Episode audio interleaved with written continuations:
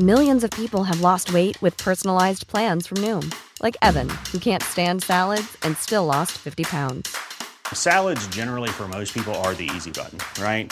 For me, that wasn't an option. I never really was a salad guy. That's just not who I am. But Noom worked for me.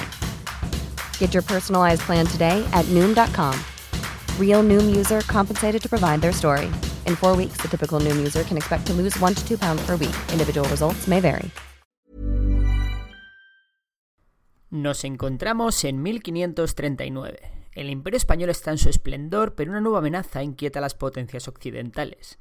El Imperio Otomano, liderado por Yeredin Barbarroja, tiene Europa en el punto de mira. Concretamente están centrados en la conquista de Centro Europa. En Montenegro se encuentra la fortaleza de Castelnuovo, conquistada por los tercios españoles años antes y cuya ocupación fue fruto de tensiones entre el papado, Venecia y España, que habían roto su alianza disolviendo la Liga Santa, que era una alianza que tenían para hacer frente a los otomanos. Y no, que no se extrañe porque a pesar de que muchas veces el imperio español actuó como la espada de Roma, el papado le hizo mil y una jugarretas a los reyes españoles. ¿Y Venecia? Pues Venecia había decidido llegar a un acuerdo con los otomanos para no ir a la guerra. El caso es que por culpa de este lío entre el papado, Venecia y el Imperio español, la fortaleza de Castelnuovo quedó defendida por tan solo unos 3.500 hombres de varios tercios diferentes que estaban privados de toda ayuda de defensa posible, ya que sin las naves venecianas la flota española no podía ayudar a los hombres de Castelnuovo. Precisamente hacia Castelnuovo se dirigía una mastodóntica fuerza compuesta por 200 barcos tripulados por 20.000 marinos y 30.000 soldados terrestres del Imperio otomano. Para aumentar la moral de la tropa, los españoles reorganizaron sus tropas, formando para la ocasión el tercio de Castelnuovo. A su mando, un hombre dispuesto a defender la plaza a toda costa y a vender muy pero que muy cara su piel. A su mando, Francisco de Sarmiento. Pero eso no es todo. Vamos a añadir una dificultad más a la ya de por sí imposible misión. Y es que hacía poco algunos soldados se habían amotinado por la falta de pagas que se habían retrasado durante meses, si bien es verdad que la amenaza de los turcos hizo que todos ellos jurasen defender disciplinadamente Castelnuovo del invasor musulmán. Con meses de antelación, Francisco de Sarmiento, consciente del ataque que se avecinaba, mandó reforzar las defensas, arreglar murallas, afilar armas y colocar trampas. No obstante, eran muy pero que muy inferiores en número y en piezas de artillería comparado con la gran fuerza turca que se acercaba. Tened en cuenta que por cada español había 14 turcos. Nada más desembarcar los turcos y llegar sus tropas terrestres, estos comenzaron a preparar también sus puestos y a acabar trincheras donde poner su artillería. Durante estos preparativos, las tropas españolas aprovechaban los pocos caballos que tenían para hacer salidas continuas con el fin de hostigar en la medida de lo posible la moral y el número de las unidades turcas, aunque estas salidas se parecían más a un mosquito picando un león. No obstante, la fortaleza española estaba aislada y por tanto no llegaban suministros, lo que cada vez debilitaba más a los españoles sitiados en Castelnuovo. Consciente de esto, Barbarroja, el líder otomano, decidió ofrecer a Sarmiento una rendición honrosa para evitar un derramamiento de sangre, pero esta fue rechazada. El mensaje español fue claro, viniesen cuando quisiesen.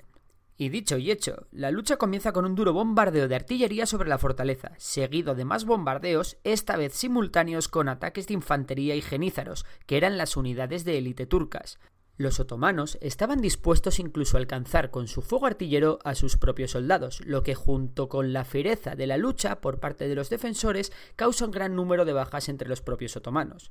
Tras el combate y sacando fuerzas de flaqueza, los defensores llevaron a cabo una escaramuza en el campamento turco causando grandes bajas e incluso obligando al propio Barbarroja a abandonar su tienda. Este puñado de españoles estaba resistiendo mucho más de lo que en un principio podría presuponerse. Los días pasaban, las luchas se repetían, los otomanos no paraban de caer y la fortaleza continuaba resistiendo.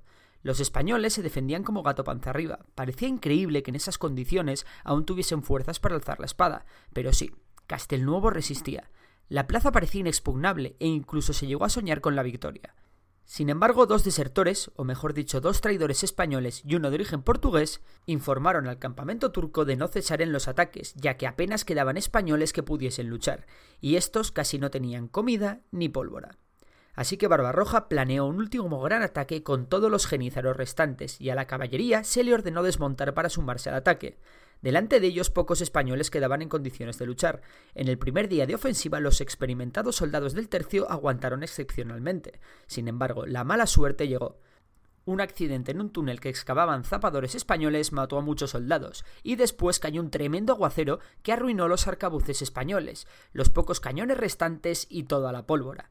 Así que la defensa de las murallas se llevó a cabo con espadas, picas y cuchillos varios.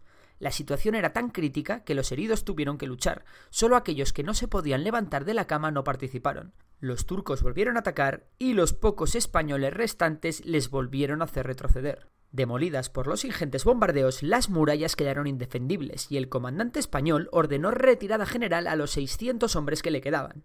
Su plan consistía en defender un castillo donde estaba refugiada la población civil. Aunque el repliegue se hizo con perfecto orden y disciplina, Sarmiento y sus hombres se encontraron con las puertas del castillo cerradas. Sus ocupantes ofrecieron una cuerda al comandante español para trepar los muros, pero este rehusó y respondió lo siguiente Dios nunca querría que yo me salvara y mis compañeros murieran sin mí. Así que reorganizó a los pocos hombres que le quedaban y se preparó para liderar la última defensa. Rodeados por el ejército otomano, los últimos soldados españoles lucharon espalda con espalda hasta la extenuación. Al final de ese día, Castelnuovo estaba completamente en manos otomanas. Una parte de los prisioneros españoles serían ejecutados y la otra parte llevados a Constantinopla, donde serían esclavos de por vida la mayoría de ellos. Como era de esperar, las tropas españolas fueron derrotadas, pero el precio a pagar por los turcos fue demasiado alto, unos 20.000 muertos, entre ellos casi todos los genízaros, que eran cerca de 4.000.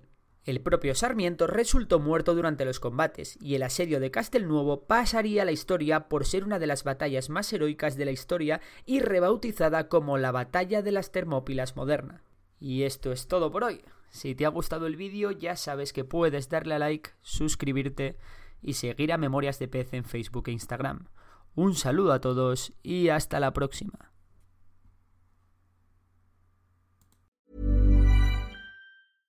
This Mother's Day, treat mom to healthy, glowing skin with Osea's limited edition skincare sets. Osea has been making clean, seaweed infused products for nearly 30 years. Their advanced eye care duo brightens and firms skin around your eyes, while the Golden Glow Body Trio nourishes and smooths skin all over. Go to OSEAMalibu.com and use code MOM for 10% off your first order site wide.